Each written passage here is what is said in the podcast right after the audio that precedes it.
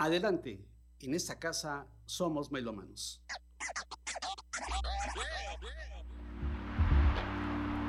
Aquí oímos discos de vinilo, música en cassette, grabaciones en disco compacto, sonidos digitalizados y géneros musicales diversos, acompañados de historias, anécdotas y citas literarias con Germán Martínez Aceves.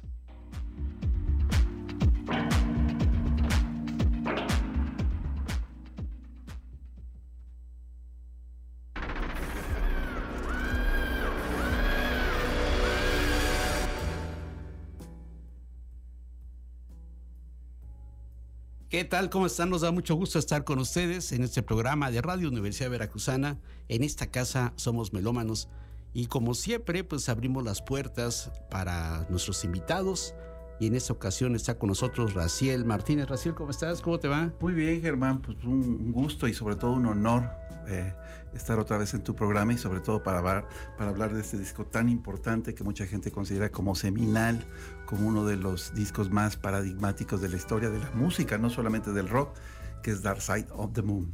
Así es, además hoy tenemos este un en el timón alguien de lujo, ah, Edgar Onofre Fernández, el más amigo Edgar. Está aquí, Un abrazo y se lo agradecemos. Así es, está aquí al frente de la responsabilidad técnica de este programa. Y bueno, eh, elegimos este disco y te invité porque, pues. Gracias. Lo voy a decir, ¿sabes mucho?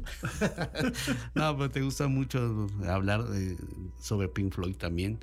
Este, porque cumple 50 años esta grabación. Este año 2023 eh, se cumplen 50 años. salió en marzo, ¿no? Se publicó en marzo del 73 el disco, ¿no? Sí, bueno, este es un aniversario que, creo que vale la pena recordar, pero sí es asombroso, Germán, sobre todo porque cuando uno revisa las estadísticas, este disco está colocado como el tercer este disco más importante detrás de Thriller, el de Michael Jackson, y Black, este, el de uh, Back in the Black de ACDC. Y en tercer lugar está este disco. Y sabes que sí es importante remarcarlo, porque no se trata de un disco fácil. No, exacto. Yo diría que es un disco complejo. A diferencia, por ejemplo, de Thriller, que tú entiendes que además fue impulsado, sobre todo por el, por el video de John Landis, mm. que fue muy atractivo, fue una cultura de masas, creo yo, este, con mayor auge audiovisual. Lo de Dark Side of the Moon es muy curioso que, que siendo un disco tan experimental, tan vanguardista, tan del laboratorio, y pegó muchísimo. O sea, es un disco que permaneció, según lo estaba yo revisando, 960 eh, semanas mm. seguidas en las listas. O sea, es una, una cosa este, salvaje. Creo yo que este, sí vale la pena reflexionar porque insistiría que es una confección sonora muy complicada, no es sencilla y eso demuestra que la cultura de masas, como platicábamos afuera este, de, cabina, pues hay de todo. Y que sí hay mucho gusto por el rock y que además para mí en el momento que se hace, teníamos, digamos, como una especie, no sé si de canon de, rock, este Germán, pero sí existía como un, cierto estilo de rock and roll frente a los Beatles, este, los Rolling Stones, y de repente el rock progresivo fue como un lunar. Entonces, eso a mí me llama mucho la atención que un disco de mucha punta, de mucha vanguardia, de repente se colocó como los tres más vendidos en la historia. Y hay muchos elementos en el contexto cultural, histórico, que hace posible que la sensibilidad también esté abierta para recibir esta música, ¿no? Sí. En, los jóvenes sobre todo, ¿no? Sí, yo creo que eso que mencionas es muy importante porque el contexto te permitía eso, apertura. Sin embargo, de todos modos sigo subrayando que este, este disco se sigue escuchando hasta ahora. O sea, tiene nuevos adeptos. Este, inclusive la, la Universidad Veracruzana está planteando estas interpretaciones por parte de la Sinfónica y también de la Orquesta de Música Popular, según recuerdo. Y, este, ah, y yo platicaba con, algunos de los chavos que interpretan a, a Pink Floyd y les decía que por qué les gustaba. Y pues bueno, pues obviamente como parte de la herencia de los papás, pero de suyo dicen que sí les es atractivo todavía el sonido este experimental de, de, Pink Floyd, que a mí me parece como pues asombroso, porque sí este, no, no es tan fácil escuchar y llegar a ellos. Pero eh, tan solo estaba revisando la prensa de aquellos tiempos y son puros elogios, son puros comentarios mm. positivos en torno a, a, este disco, sobre todo porque lo que te decían es que te metían a una nueva atmósfera Había un reportero por ahí en Estados Unidos que decía que después de escuchar a Pink Floyd se ponía a llorar, ¿no? Hay otro que decía que le, que le semejaba como estar en el zoológico de Londres, por ejemplo, ¿no? Y entonces sí creo yo que estos, estos tipos eran unos genios y, ellos son como los precursores de lo que hoy este, en medios este, académicos le llaman el paisaje sonoro.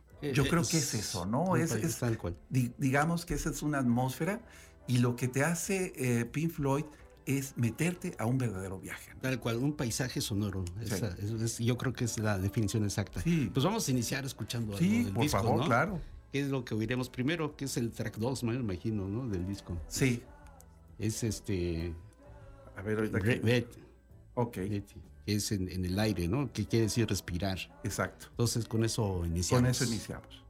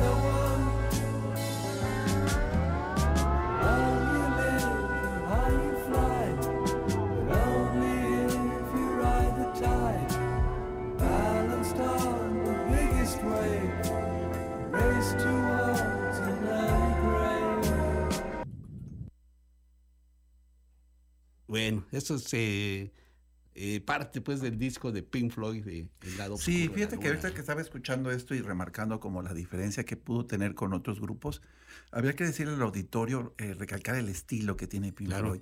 Yo no sé, este Germán, si tú notas, por ejemplo, al revés o al contrario, o diferente a lo que hacían los Beatles o los Stones, que era pues una música con mucho brío, yo inclusive con mucha protesta. Esta parece que la de Pink Floyd es una música que, que canta y toca hacia adentro. Sí, totalmente. Muy introspectivo, muy existencial, y entonces eso nos obliga a otro tipo de escucha. Y este, yo te diría que, que es como eh, la invención de un nuevo receptor, de una nueva audiencia que se ponía no solamente a la exaltación, sino es un tipo de música muy melancólica, muy triste. Yo ayer que este, ah, o cuando menos reflexiva, no sé si exactamente sea triste, porque a ti tienes algunas anécdotas por ahí. Eh, cuando me invitaste, este, yo ayer este, tuve una presentación de una película y, este, y me tocó ese jalapa como de los 80 de los 70 y recordé que a mí eh, la caída del chipichipe y de la neblina siempre me recordó, siempre la sociedad Pink Floyd, ¿tú crees? a mí eso es como que me da una especie, es como un manto de la música que siempre como que te atrapa, pero de una manera muy tersa, ¿no? Melancolía también. Es melancolía, es melancolía. Y hay otra cosa que creo que es muy importante de, de Pink Floyd, las portadas. Ah, bueno, que es un grupo de diseñadores británicos este, muy interesantes. Eh, yo estuve investigando acerca de, ellos y, este, y no solamente em, ¿cómo se llamaba este grupo? Vas a ver que, encabezaba Storm Torgerson, que es inglés, parecería como, como si fuera sueco o algo así, pero es un, era un diseñador gráfico que le hizo muchísimas portadas. El, grupo se llamaba Hipnosis. Hipnosis. Y este, le hizo portadas a medio mundo, entre ellos, por supuesto, a grupos de rock progresivo como Genesis. Le hizo eh, tres portadas a Peter Gabriel y también le hizo algunas portadas a Led Zeppelin. Y nosotros, en la cultura de los 70s y los 80s, ver la portada de este, un disco de Pink Floyd era una maravilla. De hecho, cuando revisa uno las 10 portadas más importantes de los discos este, ah, que diseñaban este, ah, este grupo británico, aparecen tres o cuatro de Pink Floyd. Es curioso, inclusive encontré estudios, pero sesudos, acerca de la interpretación del, famoso triángulo de Pink Floyd, ¿no? Mucha gente dice que es como una refracción que entra una luz y que la, salida de colores que tendría que ver con un aspecto como de la locura. Yo no sé exactamente si sea así. Yo al revés, yo como que lo veo que entra una luz negra y sale un arco iris, ¿no? Y porque además muchas de las canciones están como dedicadas a, Sid Barrett, ¿no? Que lo recordábamos que era el líder de Pink Floyd al principio, pero fue cayendo en un estado eh, de, pues, descomposición mental, de, una enfermedad mental a partir de que consumió pues mucha droga, ¿no? Y, pero buena parte de esta, de esta música está inspirada en, Sid Barrett, ¿no? Así es, y bueno, hace rato que escuchábamos esta, esa pieza que se llama Respirar, dice, dice precisamente respira, respira el aire, no tengas miedo de preocuparte, vete pero no me dejes, mira a tu alrededor y elige tu propio terreno larga vida y alto vuelo. Además, aparecen frases como la Alicia en el País de las Maravillas. Corre, conejo, corre, ¿no? Corre, conejo, corre. Claro. Sí, de hecho, este, la asociación entre lo que mencionas las letras, obviamente la melodía, pero también la, representación gráfica de los diseñadores, tiene que ver con este mundo como surrealista, incluso hasta, hasta bizarro. Mucha gente cree, inclusive, que el estilo de las portadas es un poco como el de Magritte. Mm. Pudiera ser, pudiera ser, y este, pero lo interesante es que sí es como un espacio, pues es un espacio sonoro, decíamos, es un paisaje sonoro, que es un verdadero laboratorio, porque además son los que empiezan a mezclar la música electrónica con todo ese sonido del rock y este y de verdad tenían este pues aparatos de vanguardia. Ellos fueron los primeros que, grabaron con una consola que dice que tenía 24 canales ¿no? sí sí sí y grababan ruidos incidentales no de la de Money y todas estas ¿no? pues vamos a escuchar Time tiempo, ¿no? escuchamos tiempo ahora con en este, en este disco de Pink Floyd, del lado oscuro de la luna, escuchamos Time.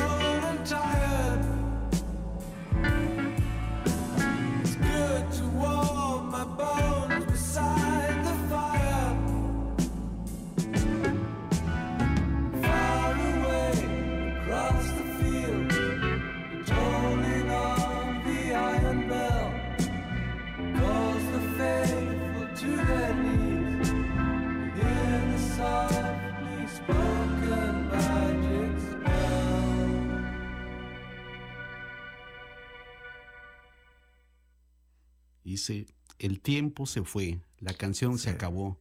Pensé que tenía algo más que decir. Hogar, hogar otra vez. Me gusta estar aquí cuando puedo y cuando llego a casa frío y cansado, es bueno calentar mis huesos junto al fuego, lejos al otro lado del campo, el tañido de la campana de hierro, llama a los fieles a arrodillarse para escuchar los hechizos mágicos hablados suavemente. No, bueno, es que fue un tiempo de cambio. Fíjate, Germán, estaba yo recordando, repasando el, el año del 73, nomás para que la audiencia cheque qué se daba alrededor, qué línea del tiempo estaba en el 73. Inicia el proceso contra Watergate.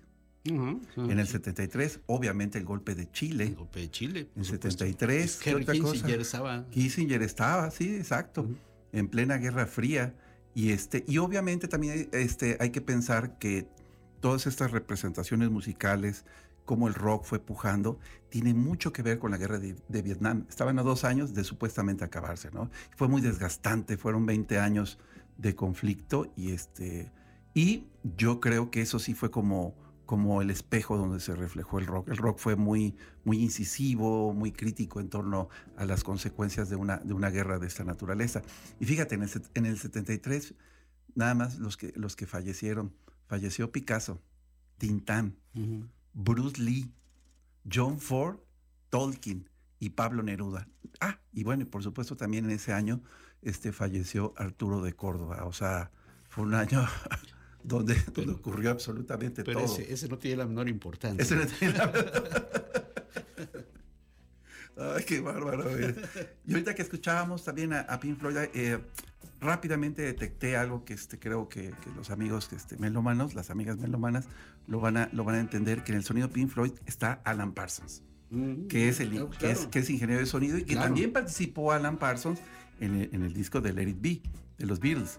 Entonces es, interesante cómo esta fusión de, de, talento se da, este, ah, pues sobre todo en, este disco, en estos este, estudios de, de Pink Floyd, donde fueron incorporando y ensayando tanto cuestiones este, tecnológicas que aparentemente pues, pues, eran nuevas, ¿no? Cuando uno habla de una de, de las mezcladoras, pues en ese momento era como impensable tratar de combinarla con todos los, grupos más o menos, con los instrumentos canónicos del rock and roll. Dijiste algo muy importante sobre esta situación de la guerra y la juventud de, de, 1973 o la década de los 70 justo estaba en contra de todo eso, entonces había una formación o una creación espiritual, filosófica, que se transforma en la música.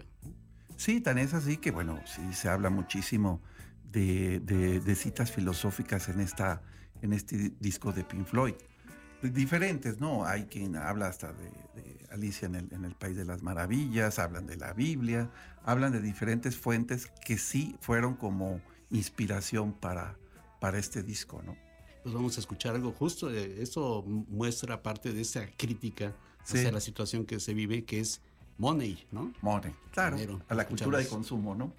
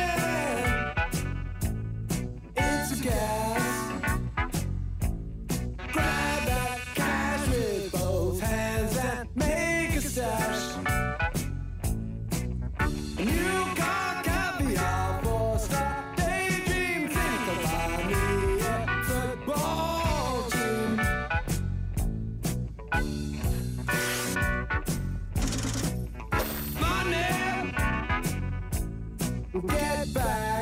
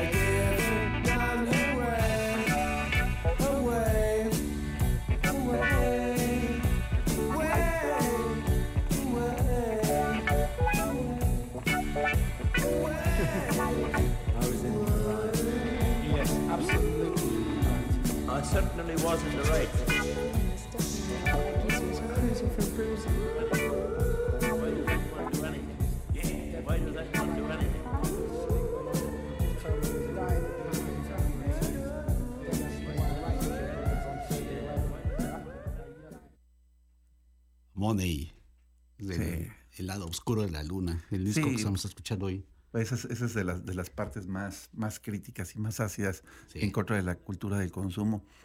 Y es que, bueno, estaba yo recordando la, eh, la capacidad que tiene Pink Floyd para generarte, para desprender imágenes. Y entonces yo recordaba que, este, que antes de, hacer este, esta, este disco, ellos sonorizaron, le dieron este, una banda musical a una película de Barbara Schroeder que se llama El Valle. Fue en 1972.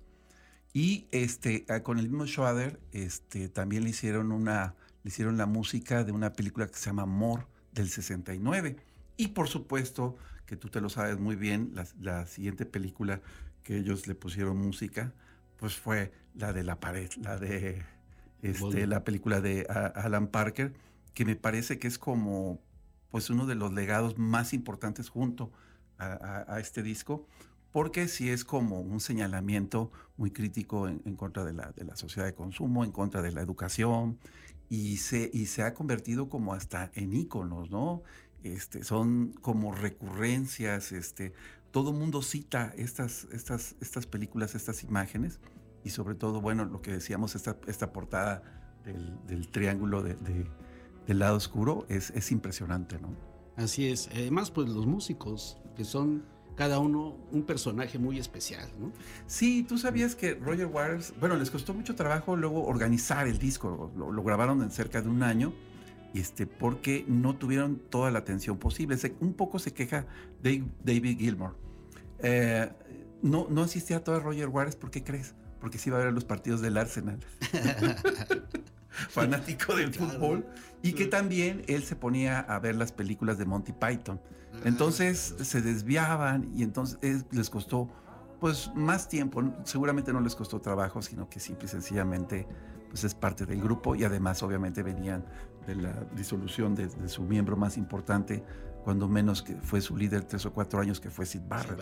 Entonces, de repente agarrar otra vez, este, pues eso, un liderazgo, un nuevo camino, un nuevo ritmo, pues seguramente les costó algo de trabajo. Aunque no tanto, mira todo lo que hicieron. Y Barrett, solista, ya no hizo nada. Ahorita que mencionaste a los Monty Python, que no los conozca, que busquen sus películas. Ah, sí, perdón. es, que, yo digo Monty Python como si todos lo conocieran. Véanlo, por favor. Este, este es un grupo de, de actores y directores y este hicieron eh, creo que en Netflix eh, está el sentido de la vida. Ajá, sí sí sí. Y la vida de Brian también está la vida de Brian que es terrible. No la vean en Semana Santa por favor pero el sentido de la vida es, es, terrible no y inclusive lo que platicábamos cuando cuando se presentó aquí Villoro recordábamos Juan Villoro recordábamos que ellos tienen un episodio en la televisión británica creo que era la BBC seguro este donde hacen un partido entre filósofos. Ah, sí, sí, cómo no, de fútbol. Sale más de mediocampista, ¿no? Entonces, como tú dices, un grupo ácido, muy, con una, con una vena crítica muy fuerte. Y pues ese es, ese es el, este, la, cultura británica e inglesa.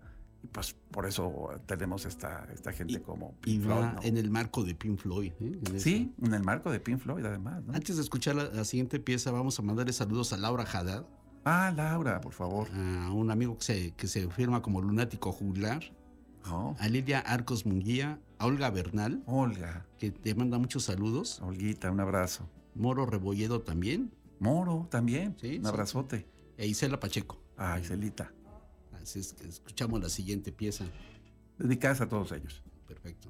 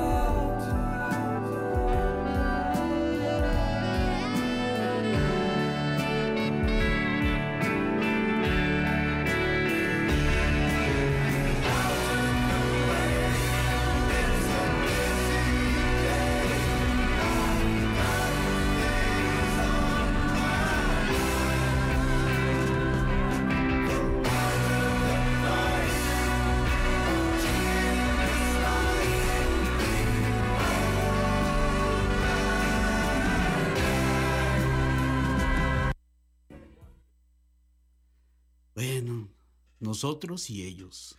Sí, qué bárbaro, qué música, ¿no? Qué piensa. Yo creo que tendríamos que hacer como cuando termina una obra en el teatro, ¿no? Quedarnos en silencio un rato, ¿no? Creo que fuimos, fuimos demasiado frívolos para presentar esta pieza que uh, te invita pues a eso, qué placentera es, ¿no? Sí, porque además habla precisamente de todos los problemas que tú mencionabas, la cuestión de la guerra, ¿no? Sí. La cuestión de, del desastre de, la guerra y de las familias, cómo se desintegran. Sí. Y cómo, pues al fin de cuentas, eh, somos parte de un, de un, todo en esta sociedad. Y por eso dice nosotros y ellos, ¿no? Así está en esa situación. Para mí este disco es una, una pieza sinfónica. Lo es. Lo es en, en, en múltiples sentidos. Y, este, y además te insistiría que este rock progresivo, pero lo, lo que platicábamos entre escuchando la, la, pieza, eh, de fondo también el saxofón, hay como diferentes elementos, como diferentes géneros, y a mí eso me gusta mucho porque logran una hibridez que no se había escuchado hasta ese momento. Y está bien, los géneros no son puros, que alguien toque de determinado estilo y se, y se encapsule ahí, está bien, puede pero lo que, lo que hizo Pink Floyd fue mezclar. Y entonces esa, en esa combinación, en este mestizaje de, melodías, de sonidos, sí creo que consiguen esto que, creo que la, la, gente lo debe recordar, lo que platicábamos, que sí es un paisaje sonoro, ¿no? Porque además tiene elementos incidentales, este, sonidos, como este de la caja de, este, de registradora, y también nos pusimos su, primera canción de este, de este disco, donde se escuchan los latidos del corazón, si la ah, recuerdas, ¿no? que ese también es fundamental. Y, este, y bueno, todo eso eh, te hace como reconocer y como que estar más atento precisamente al contexto y al paisaje, ¿no? Sí, y además eh, pasarán dos años y, hay música que siempre se va a quedar como ejemplo de lo que hace la humanidad. Para mí este disco es el ejemplo de la humanidad. ¿no? Sí, por eso le dicen que es un disco seminal, no solo para el rock, sino para la música. Yo también lo creo así. Qué bueno que lo dices porque creo que es un, uno de los grandes aportes culturales y que además se da en la cultura de masas. Ole.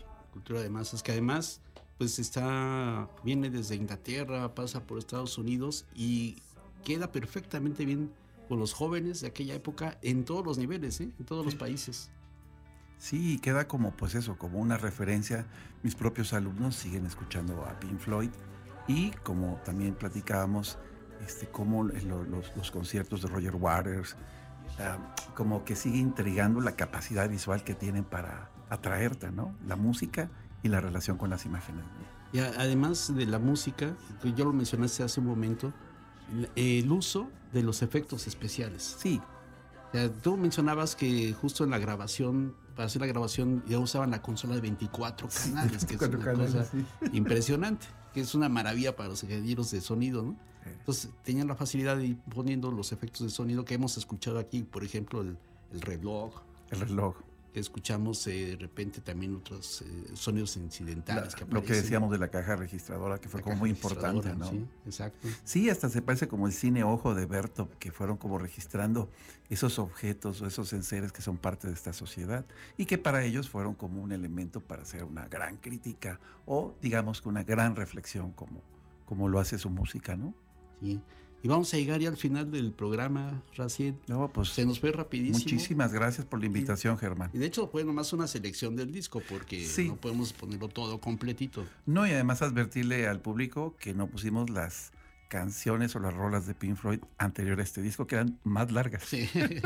Dicen que se fue Sid Barrett y entonces hicieron las canciones más cortas, pero siguen siendo pues no, no, pertenecen a un canon muy estándar de música comercial, hay que escucharlas. Y lo que vamos a escuchar enseguida, yo creo que ha dedicado completamente a Sid Barrett, ¿no? Se llama Cerebro Dañado. Sí. Incluso dentro de las letras donde aparece el nombre del disco, aquí se habla precisamente del lado oscuro de la luna. Sí.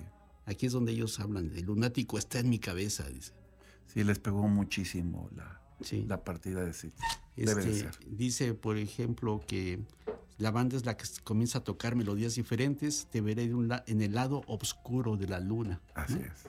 Y aquí tenemos a José Luis Clemen que nos manda saludos. Muchas gracias. Y se agradece el buen programa y la selección musical. nos escucha ahorita en la Ciudad de México. Uy, qué padre. Y sugiere también a Vangelis. Vangelis ya lo pusimos en una Oh, ocasión, pero bueno, todavía hay mucho más. Hay mucho más para hablar de Vangelis siempre. sí, sí, Ay, así pues qué es. padre. Saludos al- a la Ciudad de México. Pues, a la Ciudad de México. Qué bien, a. José Luis, ¿verdad? José Luis Clement. Ah, muy bien, pues un abrazo a. José Luis. Bueno, pues vamos a despedirnos escuchando. Este, luego así entre los cuates decíamos, tienes el cerebro dañado, ¿no? Pero así se llama esta pieza. Sí, tal así cual. se llama. Y vamos a, con eso nos despedimos en esta ocasión de Pink Floyd. Agradecemos, con, con Pink Floyd, perdón, agradecemos a Edgar Onofre que está aquí Ah, con sí, nosotros. Un abrazo a Edgar. Y pues escuchamos Ryan Damage. ¿no? Gracias.